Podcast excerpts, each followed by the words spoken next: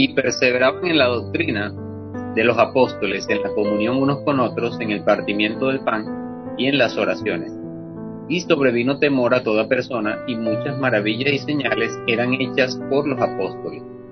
Todos los que habían creído estaban juntos y tenían en común todas las cosas, y vendían sus propiedades y sus bienes. Los repartían a todos según la necesidad de cada uno, y perseverando unánimes cada día en el en el templo y partían el pan en las casas. Comían juntos con alegría y sencillez de corazón, alabando a Dios y teniendo favor con todo el pueblo. Y el Señor añadía cada día a la iglesia los que habían de ser salvos. Repito la parte final, y el Señor añadía cada día a la iglesia los que habían de ser salvos. Una de las cosas importantes cuando uno llega a los pies del Señor es abrir realmente el corazón, el espíritu, para que la palabra llegue y no sea una simple lección, sino que sea realmente una, como si fuera un bisturí que va a sacar algún tumor del cuerpo. Eh, por eso es que la palabra dice que es una espada de doble filo que penetra hasta romper las coyunturas, los tuétanos. De eso realmente se trata. Porque no basta con, escuchar por lo menos una, un tema, una palabra, y que luego salgamos y digamos qué bonito tema, pero no lo pongamos en práctica. Seremos, como dice el apóstol Santiago, oidores olvidadizos. ¿Ve? Que sencillamente escuchamos la palabra, qué bonita, nos impresionamos, pero luego nos vamos es como cuando nos vemos en el espejo, nos estamos viendo los detalles, nos arreglamos, nos peinamos, todas las cosas, pero al, dar media vuelta ya nos olvidamos literalmente de, cómo fue o cómo es nuestro rostro.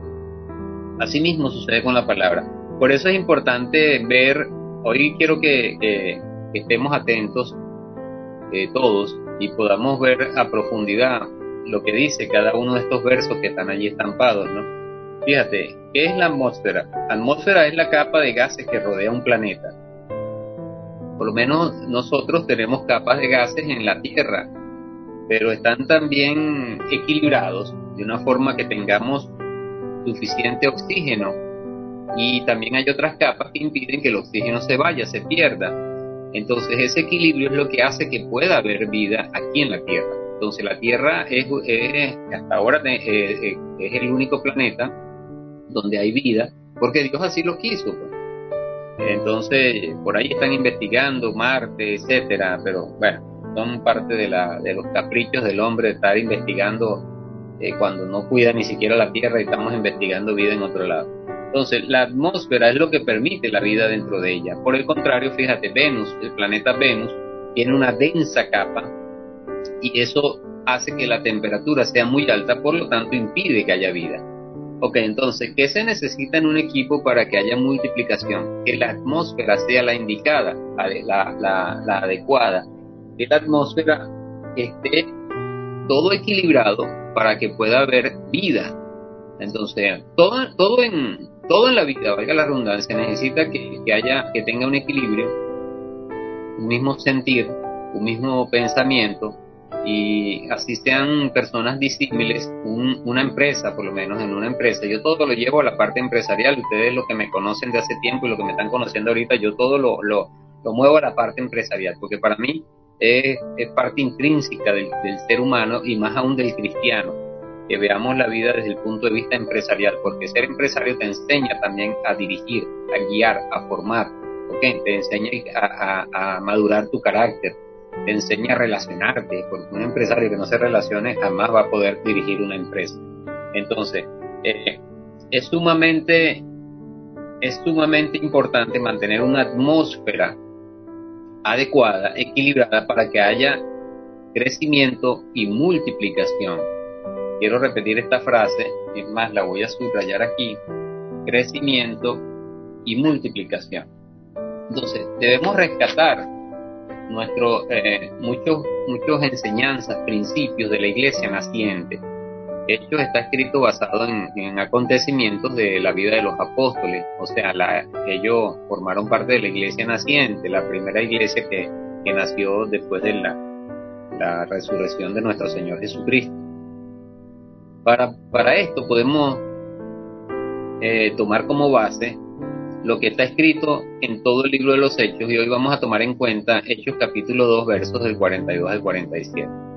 Ahora, ¿qué vamos a destacar de allí? Lo primero que quiero que tomen en cuenta es que debemos perseverar y guardar los lineamientos apostólicos. Debemos perseverar y guardar los lineamientos apostólicos. Por eso todos debemos tener un mismo lenguaje. No es que debemos hablar igualito, no es que si alguien habla con, un acento de esta forma, yo lo voy a imitar. No, no, no, no. Yo no quiero eh, que, se vayan por esa, por esa parte, porque no es eso. Es que, es que todos tengamos un mismo pensamiento. No importa si somos personas diferentes. Por eso tenemos una visión y seguimos los lineamientos que se dictan desde arriba. En una, en una familia, perdón, los lineamientos que dicta el padre, la cabeza del hogar, siempre los va a seguir el resto de la familia. Porque el, padre es el sacerdote, es el que lleva la batuta, es el que, el que va a, darle forma con la ayuda que es su esposa. Entonces una familia eh, tiene, eh, a mí me llama, me llamó la atención hoy que andaba con una persona y pasé por una calle, los que viven en Maracay la conocen, que se llama 10 de diciembre, y esa persona me preguntaba, señor Cristóbal, aquí en esta calle hay varios familiares suyos que tienen el mismo negocio que usted. Yo le digo, sí, casi todo lo que ve por ahí, hay como 8 o 10 negocios en esa calle que tienen el mismo negocio que yo, artes gráficas. Yo tengo ya otros negocios, pero el, priori, el primero es el de artes gráficas. Entonces le fui mostrando, este negocio de un primo, este es una prima, este es una sobrina, este, y así sucesivamente le mostré creo que entre 8 o 10, 10 locales. Que, entonces, ¿por qué? Porque todos desde arriba, desde, nuestros padres, abuelos, eso fue lo que se nos enseñó, el mundo de las artes gráficas, y ha quedado entonces un legado que ya en, en Maracay y el estado Aragua somos conocidos como la familia de las artes gráficas, la familia Orbegoso. Entonces, asimismo es la familia eh, eh, biológica o asimismo es la familia de la fe, donde todos, por supuesto, tenemos que pensar iguales para que podamos dar fe y testimonio de que realmente tenemos un Padre, que es nuestro Padre Dios, y nuestro hermano mayor, como yo siempre digo, el Rey de Reyes, nuestro Señor Jesucristo, quien nos ha dejado unos lineamientos bien claros de cómo debemos vivir, cómo debemos convivir, cómo debemos comportarnos, y todo eso está en la palabra. Y aquí en Hechos hay unas enseñanzas muy, muy interesantes, cómo la gente vivía de una manera desinteresada de una forma desinteresada y eso hacía que todo el mundo quisiera formar parte de esa familia. Todos nosotros como familia estamos pendientes los unos de los otros precisamente y nos apoyamos con materiales, con equipos, etcétera, etcétera. Eh, yo no puedo de repente hacer esto, me lo hace uno de los familiares, etcétera. Asimismo es en, la, en, la, en el reino, asimismo es en esta visión, esta visión llamada CCN que lidera el apóstol Raúl Ávila. Eh, entonces, es importante la unanimidad. La unanimidad es clave para ver crecimiento y multiplicación. El apóstol Pablo en Efesios 4 dice, yo pues preso en el Señor, os ruego que andéis como es digno de la vocación con que fuisteis llamados, con toda, escuchen las palabras clave, humildad y mansedumbre. Humildad y mansedumbre es la característica de los, vamos a llamarlo así, de los siervos del reino humildad y mansedumbre es la característica de los siervos del reino, soportándoos con paciencia los unos a los otros en amor, solícitos en guardar la unidad del Espíritu en el vínculo de la paz, un cuerpo y un espíritu, como fuiste también llamados en una misma esperanza vuestra vocación. Y aquí al final engloba lo que es la unidad del Espíritu, un Señor, una fe, un bautismo, un Dios y Padre de todos, el cual es sobre todos y por todos y en todos. Entonces, nuestra vocación tiene que ver con que creemos en un mismo Señor, que es nuestro Señor Jesucristo, una fe, la fe puesta en la palabra, un bautismo, somos bautizados por de una misma forma por el tanto tanto por el Espíritu Santo como el bautismo en agua, creemos en eso. Un Dios y Padre de todos, que es el, el cual es sobre todos nosotros. Entonces, el, que tenga dudas con respecto a uno de ellos ya no forma parte intrínseca de nuestro equipo. Pudiera estar allí, pero realmente ya es parte de lo, de lo que viene siendo ya división dentro del equipo. Entonces, cuando realmente tú tienes una misma fe, esta fe te lleva a tener una familia que piensa de una forma unánime. Entonces, eh, humildad y mansedumbre parecen contrarios a lo que es eh, el liderazgo, es muy contrario, el liderazgo actual por lo menos.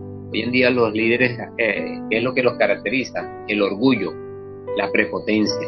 Entonces, realmente a nosotros nos debe caracterizar la humildad y mansedumbre. Ser humilde y manso no significa ser estúpido, no significa ser gafo, no significa no tener carácter, no significa nada de eso el ser humano, que el, eh, y digo ser humano porque Cristo vivió como humano, que tuvo el carácter más fuerte y valiente, que, hasta se enfrentó a las tinieblas y los derrotó, es nuestro Señor Jesucristo. Por eso es que está sentado a la diestra de Dios Padre y todo el mundo le rinde honor y pleitesía allá donde está ahorita. Entonces, y él fue el, más humilde y manso que, existió en la tierra, pero nunca se dejó pisotear. Sencillamente murió por el propósito divino de que él tenía que morir pero no significa que eh, entonces no quiero que empiecen con esa con esa eh, ese pensamiento errado de, que manso y humilde ser gafo tonto no. Por, por eso es que hay, tanta gente que tiene una mentalidad de pobreza de miseria cristianos acomplejados que no saben ni siquiera cómo hablar la palabra que nada más hablan en el templo con él, con los compañeros o compañeras con sus hermanos pero son incapaces de hablar de negocios, de política, de deporte, porque todo es un solo complejo eh, y se encierran en un mismo, en, en su mundo y no se dan cuenta que humildad y mansedumbre no tienen nada que ver con eso. Humildad es aquel que realmente doblega su orgullo. Su orgullo, sus planes los pone, no, no es que sus planes no van a servir, sus planes no los pone por encima de los planes del reino de Dios. ¿ve? su propósito de vida pasa a ser el propósito de vida del reino de Dios y le da prioridad a los asuntos del reino. Y entonces eso es lo que significa humildad, poner en primer lugar las cosas del reino y las demás, entonces no es que pasan a ser segundas, sino que van incluidas allí dentro de los planes del reino de Dios. Entonces un alma quebrantada es el que hace morir los celos, las contiendas, las divisiones, las envidias, las, las ambiciones. Las ambiciones personales sin dejarlas morir, sino que las pone al servicio del reino, ya que esto genera todo eso, el orgullo, la prepotencia, genera atmósferas tóxicas que destruyen la multiplicación. Entonces, si tienes una visión de cuerpo unido por el amor de Dios, te va a propiciar una atmósfera de cooperación mutua y por consiguiente, por consiguiente te genera multiplicación. Una, hoy en día las empresas se cuidan mucho de eso. Las empresas por lo menos las grandes corporaciones cuando ven una persona que no, que no encaja realmente, no, no la contratan, de por sí les hacen análisis, eh, psicólogos lo, los entrevistan, lo, lo, lo, estudian muy bien, les hacen llenar planillas, porque cuando ven una persona que no encaja, eh, su forma de ser que no encaja, no te la aceptan dentro de las empresas, de las corporaciones, no te la aceptan tienen que ser personas que realmente tengan un mismo pensamiento, que tengan unos mismos planes y que todo vaya en pro de la corporación de la empresa. Entonces, el cumplimiento fiel de los lineamientos apostólicos, la aplicación correcta de los procesos y de las herramientas, es que, han sido comprobadas para cambiar los ambientes y multiplicación. ¿Ok? Segundo punto, el comportamiento, el compartimiento, perdón, del pan y la oración corporativa crea ambientes de milagro. Una de las cualidades de, la iglesia primitiva, nuestros nuestro, eh, que, formaron, que creyeron, los primeros que creyeron en la fe, eh, tenían algo eh, bien interesante y vienen en común, es que había realmente mucha coinonía. Coinonía significa, es una palabra griega que significa compartir. Ok, compartir. Eh, había demasiada coinonía de una forma impresionante que nadie decía ser suyo nada. Ninguno decía ser suyo nada. Hoy en día más bien el mundo nos ha llevado a, de una forma tal que, andamos es detrás de, los bienes, andamos, eh, perdón, estamos, estamos detrás de, de las propiedades, detrás de las cosas, mientras que esa gente era desprendida totalmente. Entonces ellos, para ellos compartir una comida era algo normal, porque realmente ya se veían como una misma familia realmente, como una misma familia. Para ellos compartir el pan con, con, su vecino, con su, con su hermano, era realmente compartir el pan con su propia familia. Entonces, eh, el compartimiento de la, eh, del pan, la oración de madrugada, eh, todo, todo cuando tú te involucras realmente en, en todo lo que tiene que ver con reino, eso hace que haya realmente un ambiente y una atmósfera multiplicadora y muchos querrán realmente ir, eh, eh, unirse a donde tú estás. Porque la oración de madrugada corporativa también es vital, que despeja los ambientes tóxicos de las casas y de nuestras ciudades, quita la capa de oscuridad generada por, las tinieblas y evitan realmente que haya división y fisuras que puedan resquebrajar el equipo de 12. Siempre se habla de equipo de 12 porque esa fue la, enseñanza que nos dejó el legado, que nos dejó Jesús.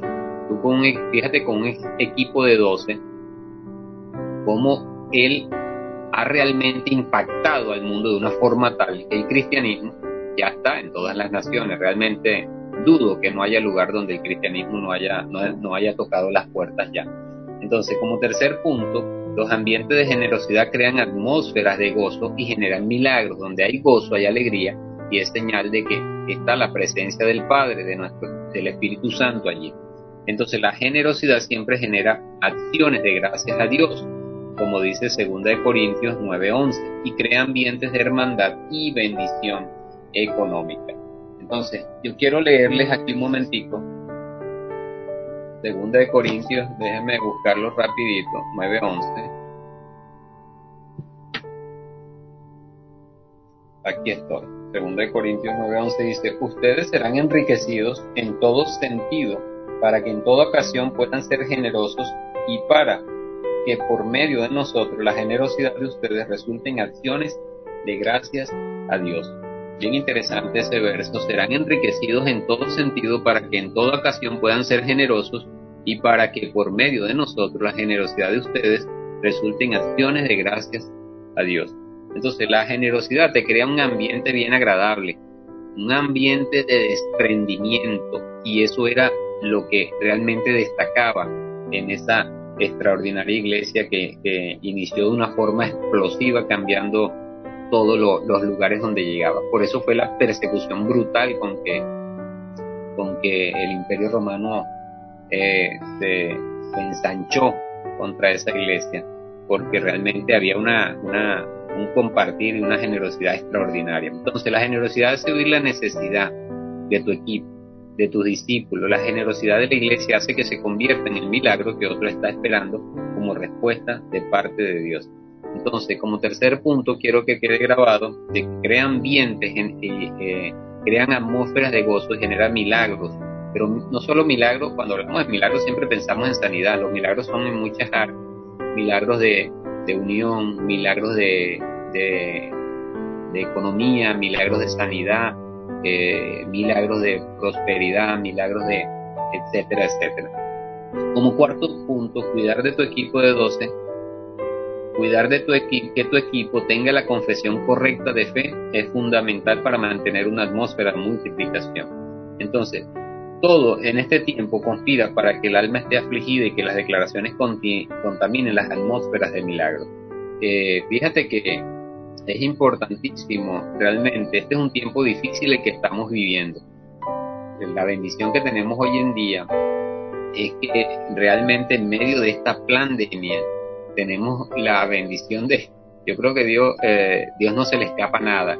Tú te imaginas, imagínense ustedes el escenario donde tenemos esta pandemia y no tuviéramos nada de tecnología. Realmente este, el mundo ya estuviera loco, loco, porque ya por medio de esta tecnología tú te comunicas con todo el mundo, estés donde estés. Entonces esto es una bendición y yo estoy seguro que Dios él no se le escapa nada de las manos, él sabe eh, lo que va a ocurrir, los planes de las tinieblas, todo eso. y estoy seguro que Dios sabe que por medio de esta tecnología nos estamos alimentando en, por medio de la palabra, estemos donde estemos al lugar que, a la hora que sea. Entonces, eh, eh, todo conspira para que el alma esté afligida, pero por eso usted tiene que alimentarse y también, por supuesto, esta alimentación que usted está recibiendo debe impartirla primeramente a los que están allí cercanos a ti.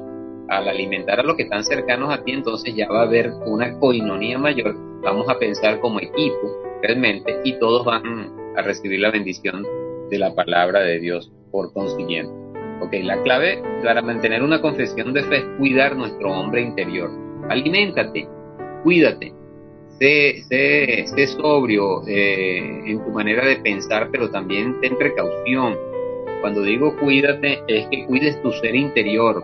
El ser humano te preocupa mucho por, por cuidar su cuerpo, eso es parte, pero más cuida tu ser interior porque de tu ser interior es donde van a salir todo, todo en la vida. Va a salir ya sea eh, palabras de bendición, palabras de maldición, va a salir de ti desespero o va a, va a salir de ti eh, eh, ecuanimidad, va a salir de ti generosidad o va a salir de ti, oye, cualquier otra cosa que tú quieras agregarle allí. Entonces es importantísimo es importantísimo que tengamos una confesión correcta. podemos estar en nuestras casas, pero realmente la confesión correcta es lo que va a dar indicio de lo que va a suceder, ya sea en mi propia casa o en mi comunidad o en donde quiera que yo vaya, la empresa, etcétera, etcétera. Entonces, no, no es lo que, lo que entra a la boca. Bienvenidos los que se están uniendo, ya vamos encaminados a la mitad no es lo que entra a la boca lo que contamina al hombre, sino lo que sale de la boca. Esto contamina al hombre. O sea, nadie puede dar de lo que no tiene. Lo que hay en tu ser interior es lo que va a fluir hacia todo lo que esté a tu alrededor. Entonces, si, si, ¿por qué hay tanto desespero, hay tanto suicidio en esta época de pandemia? Porque la gente no conoce la palabra. Tú te puedes leer los periódicos todos los días y eso es lo que vas a hablar de noticias vagas que, que, te puede alimentar un periódico, que te puede alimentar las noticias que salen, CNN por lo menos, esta gente son unos, unos criminales, los llamo yo, eh, portadores de malas noticias. Eh, realmente vemos un mundo que está prácticamente pata para arriba y los únicos que podemos voltear la mesa y ponerlas al derecho somos nosotros los que tenemos la palabra.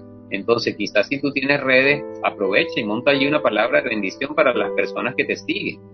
Si ustedes leen cada uno de mis posts, yo doy siempre una palabra de bendición. Ayer les compartí, pueden acercarse y ver realmente el, el, live que hice ayer donde compartí el, lo difícil que es la parte, eh, lo, que lleva dirigir una empresa, la parte psicológica, emocional, la carga que conlleva eso. Entonces escuchen ese tipo de cosas, la palabra del apóstol Raúl, el apóstol Eusebio, etcétera. Entonces, ¿por qué? Porque hay alimento. Si hay alimento, hay realmente retribución del mismo alimento. Entonces, lo que entra a la boca no es lo que contamina, sino lo que sale de la boca. Eso es lo que contamina al hombre. Y repito, nadie puede dar lo que no tiene. Si en el corazón hay ira, resentimiento, temor, envidia, codicia, eso es lo que va a salir de tu boca. Entonces, la atmósfera que genera que estás alimentado de todo esto que te acabo de mencionar será tóxica, pero si en tu atmósfera hay alimento espiritual, hay alimento espiritual, como este tema, los felicito a todos los que se han conectado. Alimento espiritual, si hay alimento espiritual, entonces va a haber un fluir del espíritu, va a haber coinonía, va a haber generosidad, va a haber un ambiente idóneo, adecuado para que haya realmente multiplicación. Entonces la atmósfera que genere será propicia para la multiplicación, el crecimiento y la bendición explosiva. Entonces es necesario dejar que el Espíritu Santo ministre en nuestras vidas para que fluya constantemente la unción de Dios en nosotros. Pero que se une el Señor, un espíritu es con Él. Todos sabemos que Dios es un Dios de bendición, Dios es un Dios amoroso, Dios es un Dios eh, multiplicador, Dios es un Dios eh, de abundancia, Dios es un Dios de sanidad, Dios es un Dios que cuida de cada uno de nosotros. Entonces, cuando tú te unes a Él, ¿qué va a fluir de ti? La vida que hay en Dios, la vida del Espíritu, la vida de nuestro Señor Jesucristo, quien nos enseñó realmente las bondades del reino de los cielos. Entonces es necesario dejar que el Espíritu Santo ministre nuestras vidas. ¿Cómo dejas tú que el Espíritu Santo ministre cada una, cada una de sus vidas? ¿Cómo dejas tú que el Espíritu Santo ministre tu vida? Primero, dejándote enseñar, dejándote enseñar. Segundo, teniendo intimidad con Él. ¿Cómo? Leyendo la palabra. Tú por lo menos no, yo, yo aspiro y espero que ustedes no sean personas que nada más escuchen la palabra cuando tengamos discipulado. Por lo menos la semana pasada hubo, no tuvimos discipulado, entonces eh, yo no lo impartí y eso no significa que usted no puede alimentarse de la palabra. Hoy en día tienes Biblia hasta en el celular, tienes Biblia, tienes, si no tienes Biblia eh, en físico. Entonces, eh, los programas también que escucha, los devocionales a diario del apóstol Raúl, las prédicas que se les envía para los domingos, eh, todo eso es alimento de la palabra. Entonces, si hay vida del Espíritu, si tienes intimidad con el Espíritu, eso es lo que va a fluir de ti realmente. Entonces, es importante que haya siempre un interés intrínsecamente para alimentarse de la palabra. La palabra es vida, la palabra es sanidad, la palabra es, es, frescura, la palabra es coinonía, la palabra es amor, la, la, palabra es prosperidad, la palabra es negocios, la palabra es, sanidad, creo que ya lo dije. Entonces, eh, todo, todo tiene que ver o nace en la palabra. Entonces, somos responsables de las atmósferas que generamos en nuestras casas. Yo diría no solo en nuestras casas, en, en cualquier lugar. Somos responsables de las atmósferas que generamos en, el carro. Somos responsables de las atmósferas que generamos en, en la casa, en la calle, en el, en el trabajo, en la empresa, en el negocio. Somos responsables de las atmósferas que generamos en cualquier lugar en donde nosotros vayamos somos responsables de eso. ¿Por qué? Porque a lo mejor tú vas a un lugar, a una reunión, y el único que es portador de la palabra de repente eres tú. Entonces, si el portador de la palabra eres tú, tú estás llamado a, llevar la batuta en el lugar donde tú estés. La gente tiene que aprender a escucharte a ti, porque tú eres el portador de la palabra, de lo más valioso en la vida. Entonces, por eso es que la, las naciones cambian cuando una persona se determina a cambiar. Entonces es importante que tú seas uno de esos que genere atmósfera de fe y milagros para que puedas atrapar el momento, el momento, la oportunidad. Entonces, aliméntate, mantente siempre alimentándote, que Dios te va a dar la, oportunidad de todo ese alimento que estás acumulando en tu ser interior y en algún momento vas a empezar a compartirlo, impartirlo y la gente entonces dirá, wow, este tipo tiene de verdad alimento y me está compartiendo el alimento que él tiene. Ok, entonces el alimento es para, para, para alimentarse, por supuesto, para digerirlo, así como lo hacen las vacas, ¿ves? Lo, lo rumian se alime, para que puedan alimentarse. Estos días vi un video a causa de un trabajo que, que, que, le voy a hacer a una persona que exporta carnes y me llama la atención porque él exporta no solamente carne, realmente él lo que exporta son las partes más que aquí despreciamos, que son las vísceras, todas esas cosas pero él también exporta lo que es la parte de su, vamos a decirlo así, de su del estómago del animal. Y yo me pasaron un video, el cliente, donde me muestra la parte que está, que exporta, y tú lo ves por fuera, se ve la, el cuero, ¿no? Pero por dentro tú ves una cuestión y dices, wow, qué vaina tan fea. Pero realmente todo eso es el resultado de, del rumiar del, animal.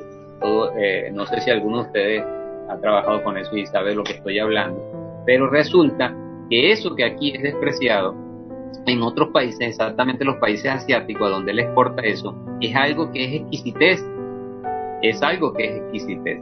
Entonces, el, el animal se alimenta de una forma y por rumiar, entonces, eh, y una de las cosas que él me dice, eh, la persona que compra, que le compra a él, fíjate tú, la persona que le compra a él, es una persona que prefiere comprar en Venezuela porque aquí no hay la tecnología que hay en otros países, como por ejemplo Argentina, Colombia, donde el animal lo tienen bien alimentado con químicos y los tienen en corrales que no se mueven para que la carne sea más suave, etcétera. Entonces, ¿qué pasa? Que ese, la, parte interna, esa que, que, que, es lo que él vende allá, la, las vísceras y todo eso, no tienen el mismo gusto de lo que tienen aquí en Venezuela de, de los animales eh, que son aquí venezolanos, porque como aquí no hay la, tecnología, el animal anda es por allí por el campo, alimentándose, caminando y todo eso. y toda esa víscera por causa de ese proceso que genera vivir, eh, estar aquí en Venezuela, es lo que hace que sea mucho más valioso y le pagan mucho mejor a él todo lo que exporta que a otros países. Entonces, eh, ¿qué es lo que quiero? ¿Cuál es la similitud con, con, con, lo que yo les estoy enseñando hoy? Realmente todo va a depender de cómo tú rumes la palabra. Todo va a depender de cómo tú vayas a, eh, en tu interior estés asimilando la palabra. Todo va a depender de cómo tú percibas la palabra. ¿A dónde y cómo quiero continuar? Eh, culminar, perdón, ya, ya estoy culminando y quiero culminar volviendo al pasaje que les leí al principio. Fíjate, y perseveraban en la doctrina los apóstoles. Más adelante dice, todos los que, los que, los que creían estaban juntos y tenían en común todas las cosas. Pero me llama la atención esto, y vendían sus propiedades y sus bienes y lo repartían a todos según la necesidad de cada uno. Interesante que ni siquiera decían que era de ellos las propiedades y los bienes, sino que las vendían. Ahora me pregunto yo, yo todavía no he visto en tantos años, ya yo tengo 50 años en el Evangelio, yo no he visto el primero que diga, este bien lo voy a vender, lo voy a repartir entre la comunidad que está aquí.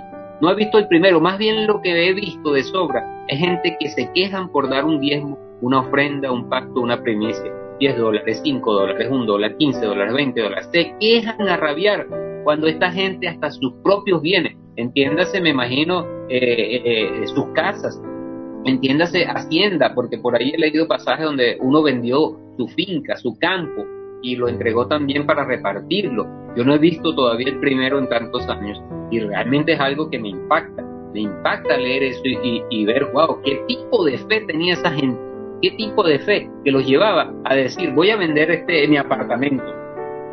Yo no me veo todavía en ese nivel, pero realmente por lo menos, mis estimados, yo quiero llevarlos hasta el punto de que ustedes realmente den sus ofrendas con gozo, con alegría y no tengan que estar realmente quejándose cuando haya que dar un diezmo, sus diezmos o sus ofrendas. De paso, aprovecho y, como dije, los felicito porque están eh, la mayoría conectados, pero a la vez también quiero decirles, no me han reportado para nada sus ofrendas. Si las están dando, tienen que reportármelas porque yo tengo que hacerles saber a, los líderes, a, los apóstoles, que, las ofrendas que se están dando por, por el discipulado. Entonces yo, aspiro que al culminar aquí, ustedes eh, al, pasar, yo les voy a pasar nuevamente el cuadro de las ofrendas para que ustedes envíen sus ofrendas, no dejen de dar ofrendas por el discipulado. Esto para mí es lo más importante dentro de todo. Las reuniones, por supuesto, todas son importantes, pero el discipulado es lo que te alimenta y te da realmente formación como ser, como ser humano con propósito. Entonces yo voy a culminar aquí y los lo bendigo y realmente quiero que mediten mucho en este verso 45 del capítulo 2 del libro de los Hechos. Vendían sus propiedades y sus bienes y los repartían a todos según la necesidad de cada uno. Yo no te, yo no, yo espero que algún día escuche estos testimonios de que alguien vendió su vehículo, de que alguien eh, repartió sus bienes, que lleguemos a ese nivel. ¿Por qué no, vale? ¿Por qué no? Yo estoy seguro que el que se rete a hacer eso, Dios lo va a prosperar. No voy a decirte que al día siguiente, pero Dios te va a prosperar y te va a sorprender con algo mayor a lo que tú hagas. Los bendigo en el poderoso nombre de Cristo Jesús. Eh, declaro un, resto de semana extraordinario. Este domingo allá ya se tomó la decisión de reunirnos todos los domingos, ¿ok? Eh, no falten eh, este domingo a las 8 de la mañana allí en nuestro salón y les enviaré igualito el tema por, por internet.